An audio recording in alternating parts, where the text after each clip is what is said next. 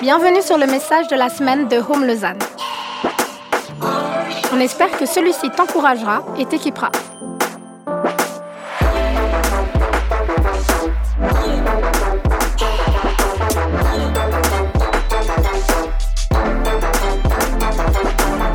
Pour plus d'informations sur notre Église, n'hésite pas à visiter notre site internet sur www.eglisehome.com. On est dans une série où on parle un peu de sainteté. La sainteté. La sainteté, c'est une drôle d'idée.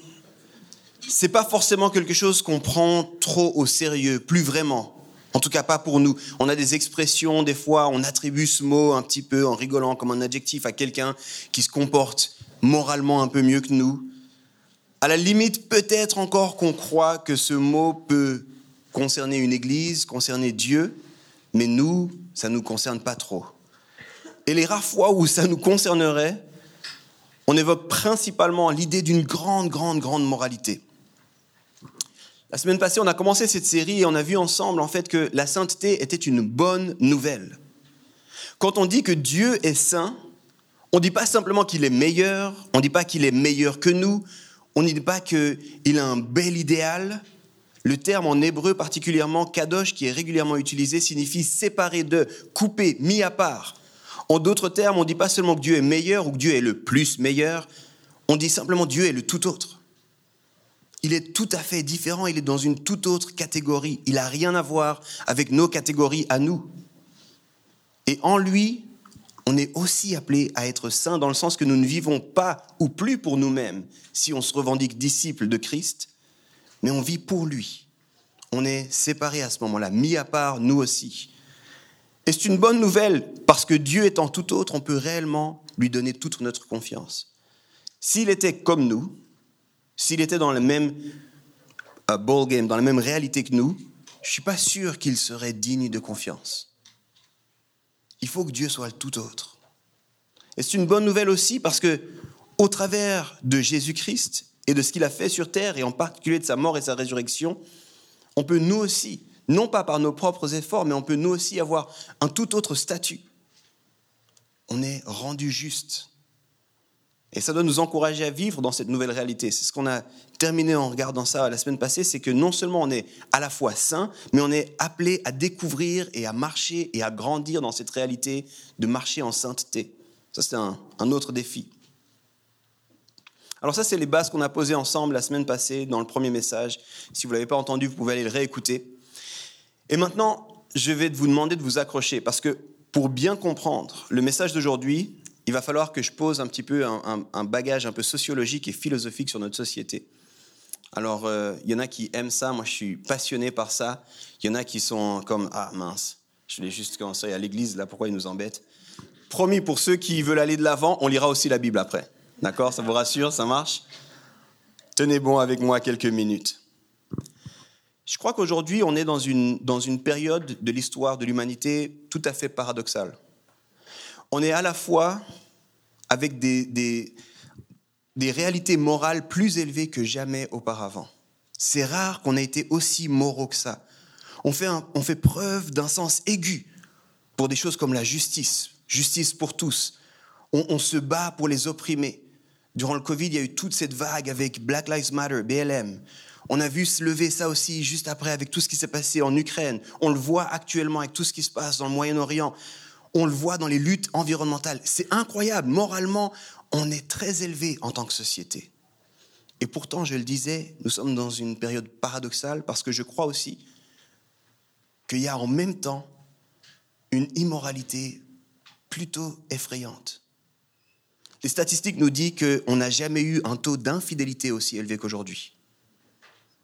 On nous dit aussi que le, mensonge est tout à fait banalisé comme quelque chose de normal d'utiliser le mensonge dans sa vie de tous les jours. La violence qu'on voit envers les individus, de plus en plus, on voit chaque jour des nouvelles. Chaque jour des nouvelles de, personnes qui sont opprimées, oppressées.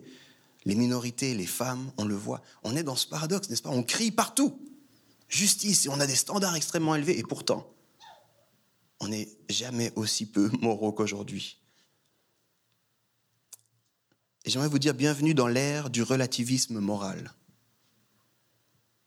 Bienvenue dans l'ère du, relativisme moral. C'est une des conséquences ou un des marqueurs de ce qu'on appelle aussi le déconstructionnalisme, un grand terme, hein, la déconstruction, issu par et soutenu par des penseurs comme Foucault ou Derrida, notamment en France, mais il y en a plein d'autres qui parlent de ça.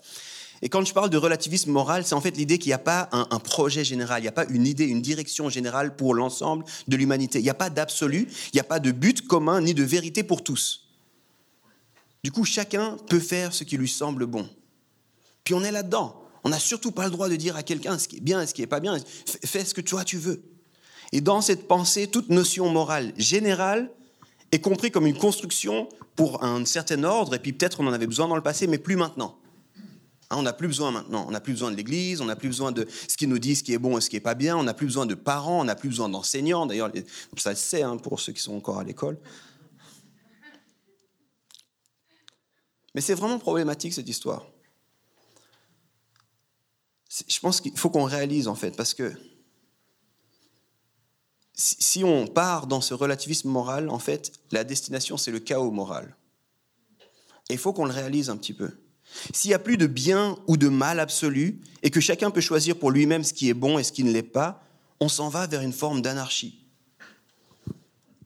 Et au passage, dans la Bible, pour tous les théologiens parmi nous, c'est le tout départ du problème c'est quand l'humanité a voulu dire par elle-même ce qui était bien et ce qui n'était pas bien. Quand elle veut dire nous, on sait mieux que. Ce qui est aussi traduit par on a voulu être Dieu à la place de Dieu. On appelle ça aussi le, le péché, la chute ou le brisement. Aujourd'hui, on a des expressions pour parler de ça. On a des slogans pour parler de ça. Follow your heart. Suis ton cœur, tu sais. Ou bien, celle-ci, je l'aime trop, you do you. You do you, I mean sois toi-même, tu fais ce que toi tu veux. Be true to yourself. Sois vrai avec toi-même, avec ce qu'il y a au fond de toi. Puis ça sonne bien, ça donne bonne conscience. Puis alors on ajoute juste quelque chose parce que quand même on a conscience qu'il y a des autres autour de nous. On dit pour autant que tu ne fais du mal à personne. C'est des slogans qui soutiennent cette idée, mais peut-être on en fait des t-shirts cool, peut-être ça fait des posts cool sur les réseaux sociaux, peut-être qu'on en fait des autocollants, mais il y a un problème. Honnêtement, Pensez avec moi un instant, petit exercice. Suivre son cœur, est-ce que c'est vraiment une bonne idée? Qui ici peut me dire, moi, j'aurais dû suivre mon cœur toute ma vie, en fait? C'est ça le problème. Personnellement, je parle que de moi, peut-être ça ne te concerne pas. Mais rien que concernant la nourriture, si je faisais que de suivre mon cœur, je t'assure, je ne serais pas où j'en suis aujourd'hui, en fait. Rien que sur la nourriture, les gars je ne suis pas sûr que je serai là. Concernant mon travail, petite expérience sociale avec vous. Qui ici s'est levé un jour en disant aujourd'hui j'ai pas le goût d'aller au travail? Il n'y a, que moi ou bien a d'autres? Ok, euh, on est d'accord, c'est, pas forcément une idée de suivre ton cœur là. Tu sais, peut-être, bah ouais, des fois il faut y aller quand même. C'est, pas. T'imagines ce moment où tu t'appelles ton patron I mean, I just do, I just do me, you know. Je me suis levé, j'avais juste pas le goût aujourd'hui, puis tu sais, je dois être vrai avec moi-même finalement. Je dois suivre mon cœur, patron. personnellement, je pense que c'est le plus mauvais des conseils que je donnerais à mes enfants. Tu sais, en tant que père, imagine, je dis à mon enfant, tu sais quoi, juste suis ton cœur, ce serait le chaos total. Et dans ma maison, avec quatre enfants, je t'assure, ça prendrait pas plus que dix minutes. Dans la société, ça va prendre du temps, là, qu'on y arrive. Mais dans mon foyer, si je disais à tous mes enfants, faites comme vous voulez, suivez votre cœur, je pense que dans, les dix minutes qui arrivent, il y aurait des problèmes, on devrait aller aux urgences ou je ne sais quoi. S'il y a une chose que je sais, sans avoir besoin de trop étudier, c'est que mon cœur est tout sauf stable. Mon cœur est tout sauf digne de confiance. C'est définitivement, pas le meilleur des guides. Oui, mon cœur est à la fois magnifique. Il y a plein de belles choses, mais si je suis honnête avec vous, il y a aussi des parties bien, moins, bien plus obscures dans mon cœur. Il y a des choses que j'ai pas vraiment envie de faire face ou de laisser s'exprimer. En plus de ça, aujourd'hui, il y a des études qui le montrent encore et encore et encore, mon cœur est bien manipulable. C'est pas pour rien qu'il y a autant d'argent qui est investi dans les publicités, hein, les amis. Et si on regarde l'ère des réseaux sociaux, c'est dangereux de suivre son cœur, j'ai envie de dire. Et il y a un deuxième problème avec ce relativisme moral, c'est quand on dit pour autant que ça ne fasse pas de mal à autrui. D'accord, ça sonne bien, encore une fois, je me dis ouais, c'est juste, c'est bien, c'est une bonne idée. Mais dans un réel relativisme, c'est pas possible en fait. Parce que faire du mal nécessite une définition commune du mal. Vous, me suivez? Je ne peux pas dire, il ne faut pas que ça fasse du mal à personne, mais il n'y a pas de définition du mal. S'il n'y a pas de définition du mal, ben, je ne peux pas dire ça en fait. Il y a comme une incohérence ici. Si tout est relatif, le mal pour toi n'est pas forcément le mal pour moi. Et c'est pareil au passage pour l'idée d'aimer. Parce qu'un des gros slogans, c'est Love is Love. Euh, oui, c'est aussi une tautologie en fait. On n'a rien défini, on n'a rien exprimé, on n'a rien clarifié. Aimer, si on laisse la définition complètement libre, c'est aussi problématique. Dans le christianisme et pour Jésus, aimer, c'est pas seulement être gentil, c'est pas avoir des papillons dans le ventre, c'est pas non plus la tolérance. En tout cas, pas dans ses mots ni dans ses actions. Pour Jésus, écoutez bien la définition de l'amour vouloir le bien d'autrui avant le sien. Vouloir le bien d'autrui avant le sien. Être prêt à donner sa vie pour le monde, prêt à donner sa vie pour ses amis. Mais encore une fois, vouloir le bien nécessite que le bien ne soit pas défini par moi. Si le bien et le mal sont relatifs, ben, cette idée et cette conséquence ne tient pas la route en fait. J'arrive gentiment à la fin de mon intro. Merci pour tous ceux qui ne voulaient pas de, de ces réflexions-là. Mais la réalité, c'est que l'amour, le fait de faire du bien, tout comme l'idée d'agir sans faire du mal à autrui, ces notions ont besoin d'une définition du bien et du mal qui nous transcende. On a besoin de quelque chose d'absolu, en fait. Et pour tous les férus de ces, de ces théories-là, il faut savoir que la notion de théorie, la théorie de la relativité ne tient seulement s'il y a un absolu. Pour Einstein, c'est la vitesse de la lumière. Si tu enlèves tous les absolus, les absolus en fait, il n'y a plus de relativisme. Et la question, du coup, la vraie question qui doit se poser intellectuellement, c'est c'est quoi l'absolu? Qui nous dépasse et qui dépend d'aucun de nous Et pour les 50 à 70 dernières années, on a rejeté toute notion de bien et du mal qui était posée institutionnellement par le passé. Et toutes nos recherches, toutes nos trouvailles, toute notre technologie, toute notre science ne sont pas parvenues à faire de nous des êtres meilleurs. Bien au contraire. Si vous regardez le taux d'anxiété, le taux de suicide, on n'a pas vraiment réussi, les gars. Et je parle de 50 à 70 dernières années, mais, mais c'est un courant qui remonte bien plus loin, mais on n'a pas réussi. Le constat, pour moi, il est relativement empirique, mais il est aussi intellectuel. Le relativisme moral ne marche pas. Ça ne marche pas, en fait. Alors comprenez-moi, j'aime la soif de justice et de morale qu'on voit partout autour de nous. Je trouve incroyable, je trouve ça bon, je la respecte, je suis touché par ça. Mais les bases intellectuelles et les tentatives qu'on a eues jusqu'ici de proposer un relativisme pour soutenir ça, c'est incohérent. Simplement, philosophiquement parlant, ça ne tient pas la route. C'est intellectuellement incohérent. Et c'est même les, fervents défenseurs de ces grandes théories qui commencent à se gratter la tête en disant on va dans une crise des droits humains. Laissez-moi vous citer Yuval Noah Harari. Certains ont peut-être lu son livre Sapiens, historien et professeur athée qui le dit lui-même. Les droits humains sont un mythe chrétien. Il n'y a pas de Dieu, pas de nation, pas d'argent et pas de droits de l'homme, excepté dans notre imagination collective. Si on en arrive là, ben ça devient un problème de vivre en société, les amis. On ne sait pas où on s'en va. Et j'ai envie de vous le dire comme ça, on ne peut pas passer de l'idée de la survie du plus fort, de l'idée de suis ton cœur, you do you, une tribu l'emporte sur une autre durant des siècles, et puis c'est ça, hein, c'est le plus fort qui l'emporte durant des siècles, et subitement on tombe sur Black Lives Matter, Pray for Ukraine et Free Palestine. Non, il y, a quelque chose entre deux en fait qui rend cette soif de justice possible. Et ce n'est pas le relativisme moral. Le socle, aujourd'hui qu'on vit pour la soif de justice notamment, est la vision du monde judéo-chrétienne. Et ça, il faut le savoir en fait. Il faut le reconnaître au moins. Et il y a beaucoup, beaucoup, beaucoup de penseurs, y compris athées, qui le reconnaissent. Il faut reconnaître que si on en est là où on en est, c'est parce qu'on a un héritage judéo-chrétien. Sans ça, ça ne tient pas la route.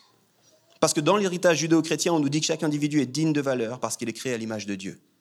Et c'est pour ça qu'on se bat. Parce qu'on croit que chacun a le droit d'être, a le droit d'exister, chacun est digne de valeur, mais il y a besoin d'un socle pour ça, il y a besoin de quelque chose qui soit transcendant, qui nous le dise. Parce que de nous-mêmes, on n'arrive pas à cette conclusion-là. Alors entendez-moi bien, je ne me plains pas, je n'ai pas peur, et je ne prétends surtout pas que les chrétiens sont meilleurs. De loin, loin pas rien de ça. Je dis vraiment pas qu'on est un exemple en la matière. Je dis simplement qu'il faut constater là où on en est en tant que société. Parce qu'on va parler de la sainteté. Et on va parler de la sainteté dans notre vie au quotidien. Et cette sainteté, pardon, elle doit se contextualiser. Et il faut comprendre le contexte dans lequel on est. Il faut comprendre que le relativisme moral, même si ça peut sonner bien, même si ça donne des bonnes idées, des bons stickers et des bons posts sur les réseaux sociaux, la réalité c'est qu'intellectuellement c'est incohérent et il y a beaucoup de problèmes qu'il faudra solutionner si on veut s'en aller dans cette piste-là. Et même si tout le monde semble mettre de côté la notion de sainteté, on l'a dit la semaine passée, je crois que c'est une merveilleuse nouvelle et aujourd'hui j'aimerais voir avec vous comment elle est aussi une merveilleuse invitation. C'est le titre de mon message, La sainteté, une invitation.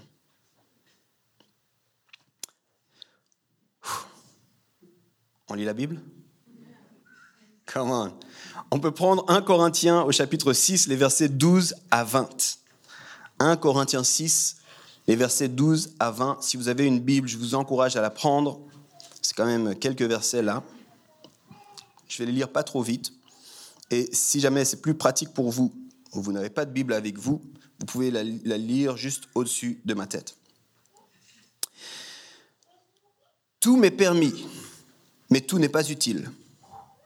Tout m'est permis, mais je ne me laisserai pas dominer par quoi que ce soit. Les aliments sont pour le ventre et le ventre pour les aliments, et Dieu détruira l'un comme l'autre. Mais le corps n'est pas pour l'immoralité sexuelle, il est pour le Seigneur et le Seigneur est pour le corps. Or Dieu, qui a ressuscité le Seigneur, nous ressuscitera aussi par sa puissance. Ne savez-vous pas que vos corps sont les membres de Christ? Prendrais-je les membres de Christ pour en faire les membres d'une prostituée? Certainement pas. Ne savez-vous pas que celui qui s'unit à la prostituée est un seul corps avec elle? En effet, il est dit, les deux ne feront qu'un. Mais celui qui s'unit au Seigneur est un seul esprit avec lui. Fuyez l'immoralité sexuelle. Tout autre péché qu'un homme commet est extérieur à son corps. Mais celui qui se livre à l'immoralité sexuelle pêche contre son propre corps. Ne le savez-vous pas? Votre corps est le temple du Saint-Esprit qui est en vous et que vous avez reçu de Dieu. Vous ne vous appartenez pas à vous-même, car vous avez été racheté à un grand prix. Rendez donc gloire à Dieu dans votre corps et dans votre esprit qui appartiennent à Dieu.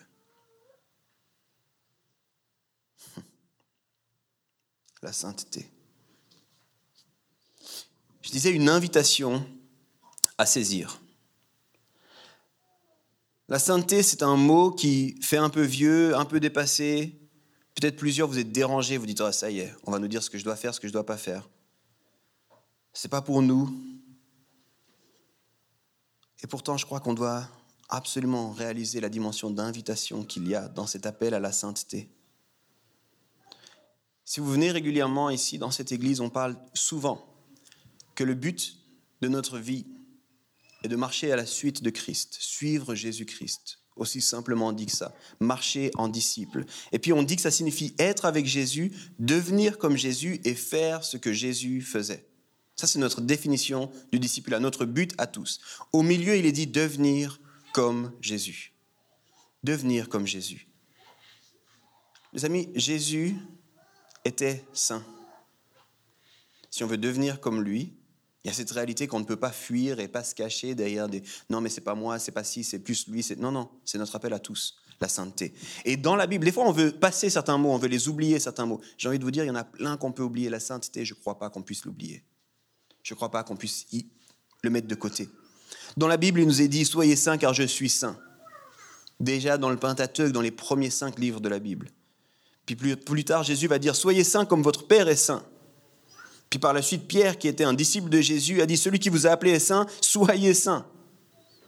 Et là, on le voit encore, Paul qui dit aussi, c'est Paul qui écrit la lettre aux Corinthiens, les amis, soyez saints, même dans votre corps. Ce mot et cette idée de sainteté, c'est omniprésent dans la Bible. C'est une indication encore et encore, c'est un, comme un encouragement, un commandement. Allez-y les amis, soyez saints. On ne peut pas s'échapper de ça en fait. On enlèverait trop de passages de la Bible si on, voulait se séparer de ça. Dans la tradition, en particulier la tradition chrétienne plus historique, on a appelé ça, j'ai trouvé ça fascinant, la théosis. Théos, c'est Dieu, zis, sous notion de transformation, c'est en fait l'union parfaite avec Dieu qui nous transforme. On est censé rechercher cette union parfaite avec Dieu qui nous transforme. La théosis. Écoutez comment C.S. Lewis en parle. Dieu voit devant lui un être humain égocentrique, avide, grognon, révolté. Mais il dit, Faisons comme si ce n'était pas une simple créature, mais notre fils, fille. Il est semblable à Christ en tant qu'homme, car Christ est devenu homme. Faisons comme s'il était aussi semblable à lui en esprit, traitons-le comme s'il était ce qu'en réalité il ne peut pas être par lui-même. Ça, c'est la notion de justification. Et l'homme n'arrive pas, il tient pas la route, il se plante encore et encore et encore, mais Dieu qui, qui dit, mais on va quand même le voir autrement que simplement cet, cet être, cet individu qui se plante encore et encore. On va le voir autrement, on va le considérer autrement, comme notre enfant. Après, il continue, Dieu te regarde comme si tu étais un petit Christ. Christ se tient à tes côtés pour te transformer en tant que tel. Et j'aime vraiment quand il continue, dit, cette idée peut sembler étrange au début. Mais n'est-ce pas ainsi que ce qui est plus élevé élève toujours ce qui est plus bas? Et regardez l'exemple qu'il donne à la fin. Une mère apprend à son bébé à parler en lui parlant comme s'il comprenait bien avant qu'il ne le fasse réellement. Un exemple tellement simple. Mais c'est Dieu qui dit non, les gars, vous êtes saints, maintenant marchez comme, des. Allez-y, vous êtes saints. Et c'est lui qui le rend possible. Encore une fois, au travers de Jésus-Christ, au travers de son sacrifice, il nous voit tout à fait différemment. Nous sommes justifiés. Vous êtes ça maintenant, marchez comme ça. Et j'aime tellement, peut-être parce que je suis papa dans le naturel, mais j'aime tellement cette réalité. Mais oui, tu parles à ton enfant comme s'il comprenait alors qu'il comprend rien. Combien de fois, combien de fois quand tu vois un petit enfant puis tu vois des parents lui parler, si toi tu n'es pas sensible à ça, tu dis mais tu crois vraiment qu'il est capable de capter ce que tu es en train de lui dire? Non, il n'est pas capable, mais je lui parle déjà. C'est comme J'annonce déjà ça sur lui parce que c'est là où il s'en va. C'est trop bon. Bon, je vois que tout le monde n'est pas sensible comme moi. Alors écoutons ce que Athanas d'Alexandrie disait déjà au IVe siècle, bien avant C.S. Lewis. Christ s'est considéré un saint dans la tradition euh, orthodoxe catholique aussi, euh, et chez les coptes également. Christ s'est fait homme afin que nous puissions être en union et devenir partenaires de la nature de Dieu. Encore une fois, c'est un appel qui est là pour nous tous. Soyez saints. Puis j'ai vraiment, il faut que vous compreniez avec cette série, une des choses qu'on a envie, c'est qu'on arrête ici les gens qui sont là, qui appellent Home leur Église, qu'on arrête de dire la sainteté c'est que pour Dieu. Non, non, c'est un appel pour toi aussi. Je veux marcher en sainteté, je veux grandir en sainteté, je veux devenir plus saint. Je le disais, la sainteté c'est une invitation. Et même si on est mal à l'aise avec ce mot ou qu'il nous dérange, nous devons le recomprendre et le ressaisir. En grec, le mot qui est utilisé, c'est agios. Agios, ça veut dire unique, c'est traduit aussi par saint, mais c'est traduit aussi par bizarre. J'aime trop ça. Les gars, on est censé être bizarre, ok? Si, des fois tu as l'impression dans le courant de la société que tu es bizarre, juste bienvenue au club. Ça fait partie de ton appel, en fait. Une autre traduction aussi, c'est juste différent. La dernière fois, la, pardon, la semaine passée, on a vu que ce n'était pas uniquement un mot moral, mais un mot qui suggère une consécration mise à part. Et j'aimerais aujourd'hui ajouter que c'est un mot qui nous invite à être différents, bizarre. Soyez saints, soyez différents, allez à contre-courant. Et je crois que cette invitation est merveilleuse. Alors comment faire? Je vous propose de relire le texte qui peut encore à certains égards sembler bizarre. Pourquoi il a choisi ce texte puis je vais m'arrêter dans ce texte et puis je vais, je vais expliquer un petit peu comment Paul, ici, nous montre cette invitation à la sainteté. Ça marche pour vous? Ok, même ceux derrière, ça marche aussi pour vous? C'est bon? Ok, si ça ne marche pas, les gars, allez-y, hein. Mais pour le faire, je vais prendre une autre traduction, je vais prendre la PDV, Parole de vie, parce qu'en en fait, ce texte, il, est assez compliqué, et puis c'est la seule traduction en français qui, qui rend un peu plus le réalisme de ce texte-là.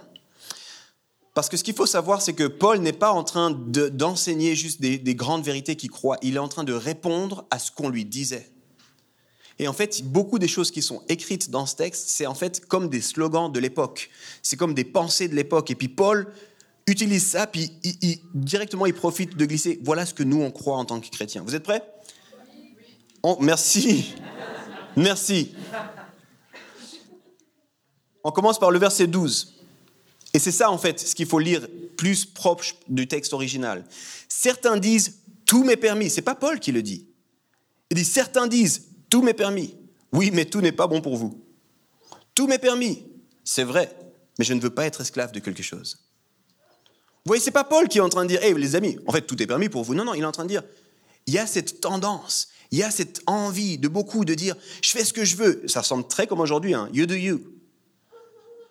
Puis il dit ouais, peut-être. Ça veut pas dire que tout est bon. Ouais, you do you, peut-être. Mais j'aimerais pas que tu sois esclave. Paul y répond en disant, c'est pas parce que tu penses que tu peux tout faire que tu devrais tout faire. Et il dit surtout une chose, méfie-toi à ne pas devenir esclave de ça. Imaginez un instant avec moi que mes enfants viennent vers moi et me disent, écoute papa, il y a une nouvelle tendance incroyable au gymnase, c'est de prendre de la coke. Apparemment, ça décuple tes compétences, là, tu es au taquet, tu vois ce que je veux dire? Donc là, je suis un petit peu fatigué ces temps. Je... Imaginez, moi, je l'apprends juste, ah, you do you, my man? N'importe qui ici serait d'accord de dire non, surtout pas, surtout pas. N'importe qui me dirait arrête-les, Yves. Arrête-les, viens, viens leur montrer, viens, viens regarder ce qui se passe quand on tombe dans ce genre d'addiction. Viens regarder les risques qui sont liés à ça. Viens regarder ce qui se passe au niveau de la santé. Ça, c'est ce que, ça, c'est ce que n'importe qui ici dirait. Paul fait la même chose. Il dit, vous pensez peut-être que vous pouvez faire tout ce que vous voulez, que vous êtes libre, mais ça ne signifie pas que vous devriez faire n'importe quoi. Méfiez-vous de ce que vous voulez faire. Méfiez-vous des addictions. Méfiez-vous des comportements qui ne sont pas sains, qui ne nourrissent pas des bonnes choses pour vous. Méfiez-vous de comment vous fonctionnez. Il continue, verset 13. Vous dites aussi, la nourriture est pour le ventre et le ventre est pour la nourriture. Oui, mais Dieu détruira la nourriture et le ventre. D'autre part, on ne peut pas faire n'importe quoi avec son corps. Le corps est pour le Seigneur et le Seigneur est pour le corps. Dieu a réveillé de la mort le Seigneur et nous aussi, il nous réveillera de la mort par sa puissance. Ici, je m'arrête. On est à Corinthe. Corinthe, c'est pas, c'est, pas très très loin de tout le bassin où la philosophie se répandait, d'accord? Et une des idées avec la philosophie, bien avant Descartes, pour ceux qui connaissent Descartes, c'est cette idée de la dichotomie classique qu'on a encore aujourd'hui entre le corps et l'esprit. Puis en fait, dans son temps, dans ce contexte-là, il y avait plein de gens qui disaient ah, mais le corps, c'est le corps, c'est, pas grave. Ce qui compte vraiment, c'est l'esprit. Puis Dieu est esprit maintenant, donc il s'intéresse à l'esprit. Vous avez peut-être entendu des gens qui pensent comme ça aussi aujourd'hui. Le corps, c'est le corps, c'est pas important. Je pense qu'on doit réaliser que le christianisme et la vision de Dieu est tout autre. Ton corps, c'est pas juste une coquille vide. C'est pas juste un vaisseau pour ton esprit et ton âme. Pour Dieu, c'est n'est pas du tout ça. Nous, on pense des fois comme ça. Et les amis, j'ai envie de vous dire, c'est sans doute une des pensées que j'entends le plus dans le christianisme. Ah, mais je peux faire ce que je veux, je peux manger ce que je veux, je peux avoir des relations sexuelles comme je l'entends. C'est qu'une enveloppe. De toute façon, c'est juste mon plaisir physique, mais c'est pas vraiment important. Dieu, il est au-dessus. Parce que dans cette dichotomie, on croit toujours que l'esprit et l'âme sont au-dessus du corps. Écoutez la suite, et on va, rester un petit moment là-dessus. Verset 15. Vos corps font partie du corps de Christ. Vous ne savez donc pas cela? Eh bien, est-ce que je vais prendre une partie du corps du Christ pour en faire une partie du corps d'une prostituée? Sûrement pas. Celui qui s'unit à une prostituée devient avec elle un seul corps. Vous ne savez donc pas cela? En effet, les livres saints disent les deux deviendront comme une seule personne. Mais celui qui s'unit au Seigneur dans son cœur devient comme une seule personne avec lui. Évitez à tout prix de faire n'importe quoi avec votre corps. Ce que d'autres traditions disent, fuyez l'immoralité sexuelle.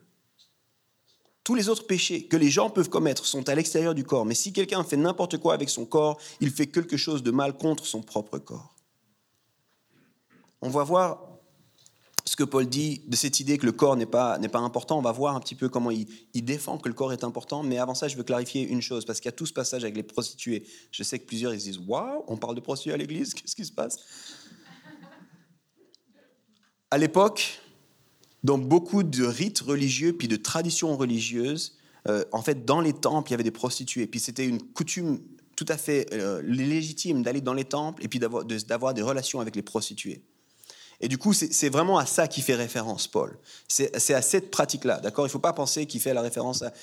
la prostitution n'était pas du tout, dans le contexte de l'époque, la même chose qu'elle est aujourd'hui. Puis ce qu'il est en train de prendre, c'est une image que beaucoup connaissent.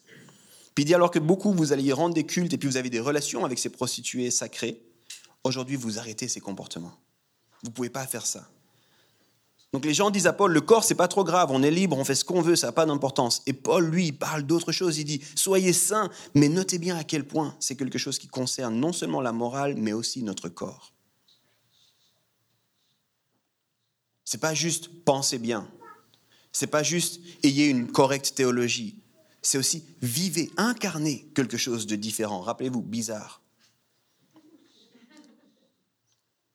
Paul encourage les disciples de Jésus à marcher en sainteté, notamment dans leur corps. Puis, pour une question de temps, je ne vais pas m'approfondir là, mais il y, a deux choses qui sont trop belles pour ne pas les citer. Tout d'abord, il dit, le corps n'est pas fait pour tout et n'importe quoi, mais il est fait pour Dieu. Et plusieurs ici disent que c'est un des passages les plus riches sur la théologie du corps selon Paul. Et en fait, il, va faire une chose magnifique. Alors là, c'est les théologiens, vous allez apprécier, il le fait avec brio. Sur ces quelques versets, il va connecter ça avec le début de l'histoire et ça avec la fin de l'histoire. Il dit, parce que rappelez-vous ce qui se passe au tout début, quand dans la Genèse, quand il est dit, les deux ne feront qu'un. Là, il cite directement un texte de la Genèse, on est au chapitre 2. C'est à l'origine, il dit, rappelez-vous, Dieu a une grande estime pour le corps. Et quand vous avez une relation sexuelle, c'est pas juste quelque chose pour le plaisir de toi. Non, non, c'est beaucoup plus grand ce qui se passe. Il y a une union qui est là derrière. Mais juste avant ça, au verset 14, il parle de la résurrection des corps. Et ça, c'est une réalité après, à la fin de l'histoire. Il dit, quand Jésus va revenir, il va nous ressusciter, les amis. Et il va nous ressusciter aussi dans une forme de dimension physique. Non pas la dimension qu'on connaît aujourd'hui, mais il y a aussi une dimension physique. Tout comme Jésus a été ressuscité. Et ce que Paul est en train de dire, c'est ton corps compte. Il est en train d'amener une grande et une vraie valeur à la nature physique. Ça, j'ai envie. pour moi, c'est juste brillant. Comme dans une réponse, tu, parviens à connecter à la fois l'origine et puis la fin de l'histoire. C'est assez grandiose. Les théologiens apprécieront. Mais l'autre élément qui, vaut la peine d'être relevé, je crois en particulier dans notre contexte aujourd'hui, c'est la question de la, sexualité. Souvent, la sexualité aujourd'hui, c'est un peu, c'est ton plaisir personnel. Hein c'est pas vraiment connecté à, Dieu ou quoi que ce soit. À la limite, même Dieu doit fermer les yeux quand on a des rapports sexuels, je pense.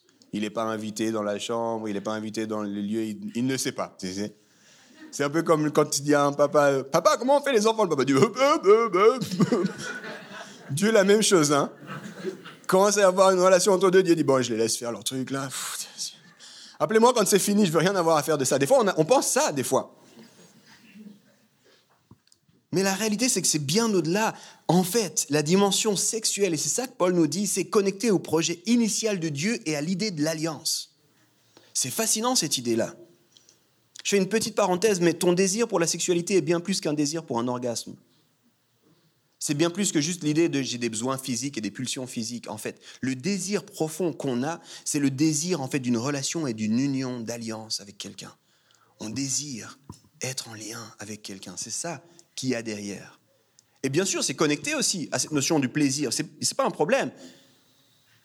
Mais c'est quelque chose de beaucoup plus profond, quelque chose de beaucoup plus grand, quelque chose de beaucoup plus beau. Et Paul n'est pas en train de dire ah, n'importe quoi. Non, il est en train de dire, les amis, rappelez-vous à quel point c'est beau et c'est important. Et je sais, je risque de sonner comme un vieux. Et vous dites, comment c'est possible? Il porte une casquette. Mais les amis, je crois encore et toujours que le projet de Dieu est le plus beau des projets, que le projet de Dieu est véritablement celui qu'on devrait essayer de suivre. Et je crois encore, plus fermement que jamais, que Dieu aime la sexualité et qu'il a proposé un cadre pour cette sexualité. Et une, un de mes, une des choses qui me prend le plus au trip, c'est de voir à quel point, y compris parmi les chrétiens, on a relégué ça comme si ça n'intéressait pas Dieu, puis c'était juste mon plaisir à moi et je fais ce que je veux. Et si on lui faisait vraiment confiance aussi sur cette dimension-là? Et si sur, ce sujet-là, on était d'accord de dire Seigneur, je ne comprends pas, j'ai des envies, j'ai des choses, mais, mais tu sais quoi, tu sais mieux que moi. Comme on le fait pour notre carrière, comme on le fait pour nos grands projets de vie, si on le faisait aussi pour notre sexualité. Fin de la parenthèse. Je continue avec le verset 19. Vous le savez, votre corps est le temple de l'Esprit Saint. Cet esprit est en vous et Dieu vous l'a donné. Vous ne vous appartenez pas à vous-même, Dieu vous a racheté très cher pour vous rendre libre. Alors rendez gloire à Dieu par vos corps. Cherchez à être saint. Cherchez à être mis à part. Cherchez à être différent. Cherchez à être bizarre. vos corps sont le temple du Saint-Esprit en vous. Vous l'avez reçu. Je ne sais pas si on peut comprendre la violence de cette idée que nos corps sont le temple du Saint-Esprit. Pour la plupart d'entre nous, on n'a plus aucun rapport au temple. Donc on ne comprend pas ce que ça peut vouloir dire. Mais cette image, elle est tellement belle et puissante. Les amis, pendant tout l'Ancien Testament, Les temples, le temple, c'était la présence de Dieu. Le temple, c'était les cieux sur terre. Le temple, c'était le seul endroit où on pouvait véritablement connecter avec le divin. Et Paul est en train de dire, il y a un shift qui s'est passé avec Jésus-Christ et maintenant, vous êtes le temple. Dieu veut venir vivre en vous. La présence de Dieu, le divin, la recherche de justification, tout ça, c'est en vous maintenant. C'est disponible pour chacun. Et du coup, il y a cette question qui devrait nous, poursuivre. Comment est-ce que je vais pouvoir vivre cette réalité? Comment est-ce que je vais me comporter face à cette réalité? Ton corps a de la valeur. J'aimerais te proposer d'écouter Melinda Selmis. Elle est auteure et elle est passée de l'athéisme à la foi. Elle a une vie fascinante. Je ne sais plus maintenant le nom de son livre, mais je pourrais retrouver si jamais. Écoutez ce qu'elle dit. Le christianisme, souvent accusé de placer Dieu avant l'homme, se distingue parmi de nombreuses philosophies modernes en déclarant que l'homme est un être unifié et complet, composé à la fois d'un esprit doté d'une volonté libre et d'un corps, le tout ayant dignité et signification. Je ne sais pas si on réalise, j'avais envie de vous dire tellement, tellement de choses. Mais dans la société dans laquelle on vit, on dit tu fais ce que tu veux, ton corps n'a pas d'importance. Et en fait, c'est extrêmement limitant, c'est extrêmement. Il y a une très petite vision. Puis encore une fois, la société est paradoxale. On dit on veut être holistique, c'est le mot à la mode. Hein mais nos corps, c'est qu'un petit vaisseau, c'est pas grave en fait. On, en fait ce qu'on veut, c'est que pour le, plaisir, il faut juste vivre le plus longtemps possible. Non, Dieu est bien plus large que ça. Bien plus large que ça. Et j'aime aussi la belle vision de la sexualité ici. Je crois qu'aujourd'hui, on néglige beaucoup de ça, à cause notamment d'une triste tradition, puis à cause de, certains groupes, aujourd'hui encore, qui parlent très mal de la sexualité dans l'Église. On pense parfois que le sexe est mauvais, on pense que le corps n'est pas important, mais je crois qu'on ne réalise pas à quel point la vision chrétienne du corps et du sexe est élevée en fait. Et quand je dis la vision chrétienne, je te parle de la Bible, je ne te parle pas de la vision de l'église de ton quartier, de notre église, je te parle de la Bible. Quand tu regardes ce que la Bible dit, les amis, c'est extrêmement élevé comme standard. On vit dans une société hyper sexualisée qui prétend donner une grande valeur au sexe et à l'individu si on creuse, encore une fois, là on est plus dans la sociologie et la philosophie, mais si on creuse réellement, je crois que c'est l'inverse. Je crois qu'on est dans une société non pas hypersexualisée, mais pornographique. Et je crois que ce qu'on met véritablement en avant, ce n'est pas la beauté et la valeur des individus. Ce qu'on met en avant, c'est l'individualisme. C'est très différent. Derrière des phrases comme You do you. On n'est pas en train de dire c'est magnifique, c'est beau, c'est plein de valeurs, c'est grandiose. On est en train de dire fais-toi plaisir comme tu veux. Ce qu'on met en avant dans cette société pornographique, c'est l'objectivisation des autres. Les autres ne sont plus des gens de grande valeur, à respecter, faits à l'image de Dieu, avec qui il y a des belles choses à vivre. Les autres sont juste des projets et des, objets pour mon désir à moi et mon plaisir à moi. On vit dans une société pornographique où les comportements ne sont pas libres comme on le prétend. On est si libre que ça, mais une des addictions qui touche le plus de monde, c'est la pornographie. Quelle liberté alors? C'est quoi, quelle liberté qu'on promeut avec ça?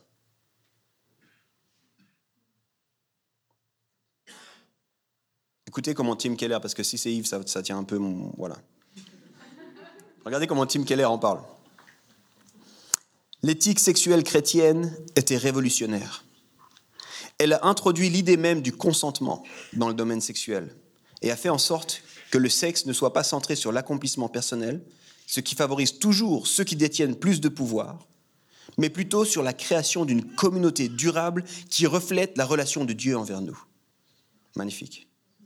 Il s'agit d'une vision plus élevée et non moins élevée du sexe. La logique sexuelle de la culture moderne, qui considère le sexe comme un moyen d'accomplissement personnel et de réalisation de soi, dépersonnalise et objectifie finalement, parce qu'elle transforme le sexe en un bien de consommation, plutôt qu'en un moyen de nourrir un lien d'alliance. Bro. Moi, quand je lis ce genre de phrase, c'est mon moment je, suis dans le bus, je lis cette phrase, je, lève la tête, je regarde les autres. Il envoie du lourd. Écoutez bien, cela conduit à une communauté fracturée et au déclin du mariage et de la famille. Le sexe en dehors du mariage est finalement transactionnel et il ne peut donc pas être réellement intime. Là, c'est pas juste drop the mic, lance ton micro là. Incroyable. Incroyable. La sainteté, une invitation. Je vais conclure, les musiciens, vous pouvez revenir. Je posais cette question au départ. Comment répondre à l'invitation à la sainteté? Et j'aimerais vraiment vous donner des éléments très concrets, les amis. Je crois que s'il y a une chose que j'ai envie, c'est pas juste que vous disiez Waouh, super, j'ai appris plein de choses sur le relativisme moral. Non, non, non. C'est bien, ça aide, mais, mais ce que j'ai envie, c'est que ça puisse nous mettre en action. Donc là, maintenant, c'est la partie où tu dis Ok, ça, c'est ce que moi, je peux prendre et puis mettre en place. La première des choses, c'est accepter d'être consacré. Accepte d'être mis à part. Accepte de dire c'est pas à propos de moi, c'est à propos de Dieu. Et je, vais, je vis pour Dieu. Accepte d'être bizarre. Et là, je sais, en particulier pour les plus jeunes, c'est le truc que tu détestes. Parce que, on va, on va être honnête quelques instants, mais dans toute cette partie de l'adolescence qui dure au début de l'âge adulte, parce qu'on ne sait pas vraiment quand ça se finit l'adolescence aujourd'hui, un des trucs qui nous marque, c'est qu'on a envie d'être différent, mais pas trop bizarre. Et moi, plus j'avance, et plus j'étudie Jésus, et plus je me dis, en fait, c'est un appel à être vraiment weird. J'ai lu un livre cette année, Prier comme des moines et vivre comme des fous. Je suis arrivé à la fin, je me suis dit, mais c'est ça en fait. C'est ça en fait. Ma vie, elle, elle, fait aucun sens. Et on peut parler avec moi, on peut entendre, puis tu peux penser plein de choses, mais quand tu regardes comment je vis, ça fait aucun sens. Comment je gère mes finances, ça fait aucun sens. Comment j'organise ma, ma, vie de famille, ça fait aucun sens. Ça fait aucun sens. Pourquoi? Parce que je suis Jésus, puis c'est un appel à être bizarre. On appelle ça la sainteté aussi.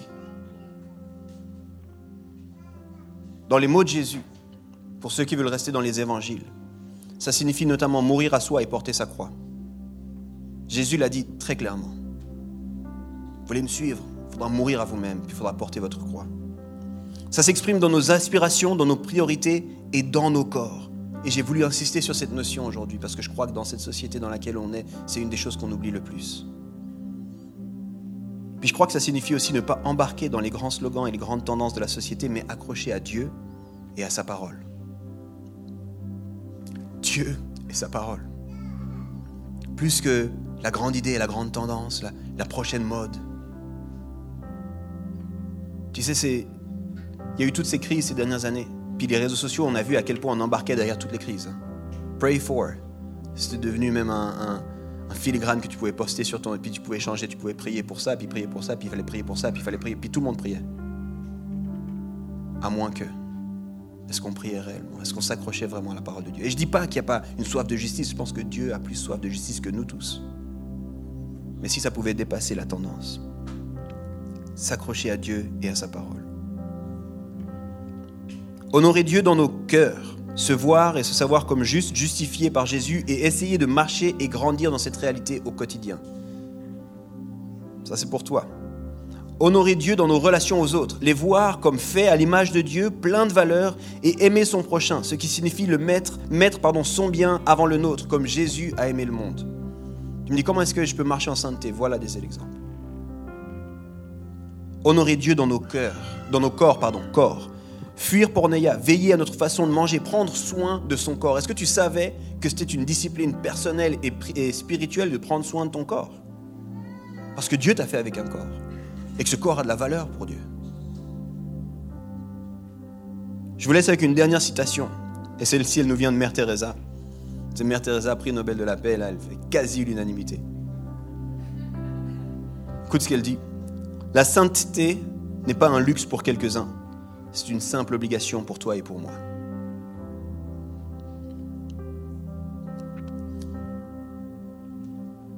Et pour ceux qui veulent un cran de plus dans les pratiques, il y a une pratique spirituelle qui, durant des siècles, jusqu'au XVIIIe siècle, on a des traces encore qui nous le montrent, c'était une pratique spirituelle largement, unanimement répandue dans le christianisme, que Jésus lui-même a parlé dans les pratiques spirituelles, c'est celle du jeûne. Jeûner. Jeûner. Puis aujourd'hui, tristement, les gens en dehors de l'église jeûnent plus que les gens dans l'église. Et quand je dis tristement, c'est pas grave, c'est bien, j'ai aucun problème avec le fait qu'ils jeûnent. Je suis là, pourquoi est-ce qu'on a oublié ça Pourquoi est-ce qu'on a mis ça de côté? Qu'est-ce qui s'est passé pour nous? Pendant des siècles et des siècles et des siècles et des siècles, c'était une tradition, c'était une, coutume. Être chrétien, ça voulait dire tu jeûneras. C'était pas peut-être si un jour pour mes examens, non, non. C'est juste dans mon quotidien, en fait, je jeûne, je suis marqué par le jeûne. Puis aujourd'hui, on est en ce moment même dans un jeûne de 10 jours en tant que communauté. J'ai envie de t'encourager. Il reste encore quelques jours, rejoins-nous, essaye, essaye. Il y a tellement de choses à vivre. Mais très souvent, dans la tradition, c'est ça qu'on disait. Pourquoi est-ce qu'on jeûne? Pour faire, taire notre chair et pour rappeler à notre corps ce que Dieu a pour lui. Ce n'était pas une pratique qui était obscure et, et ennuyeuse, et c'est une pratique merveilleuse. Merci d'avoir écouté notre message de la semaine. Pour plus d'informations, n'hésite pas à visiter notre site internet sur www.eglisome.com.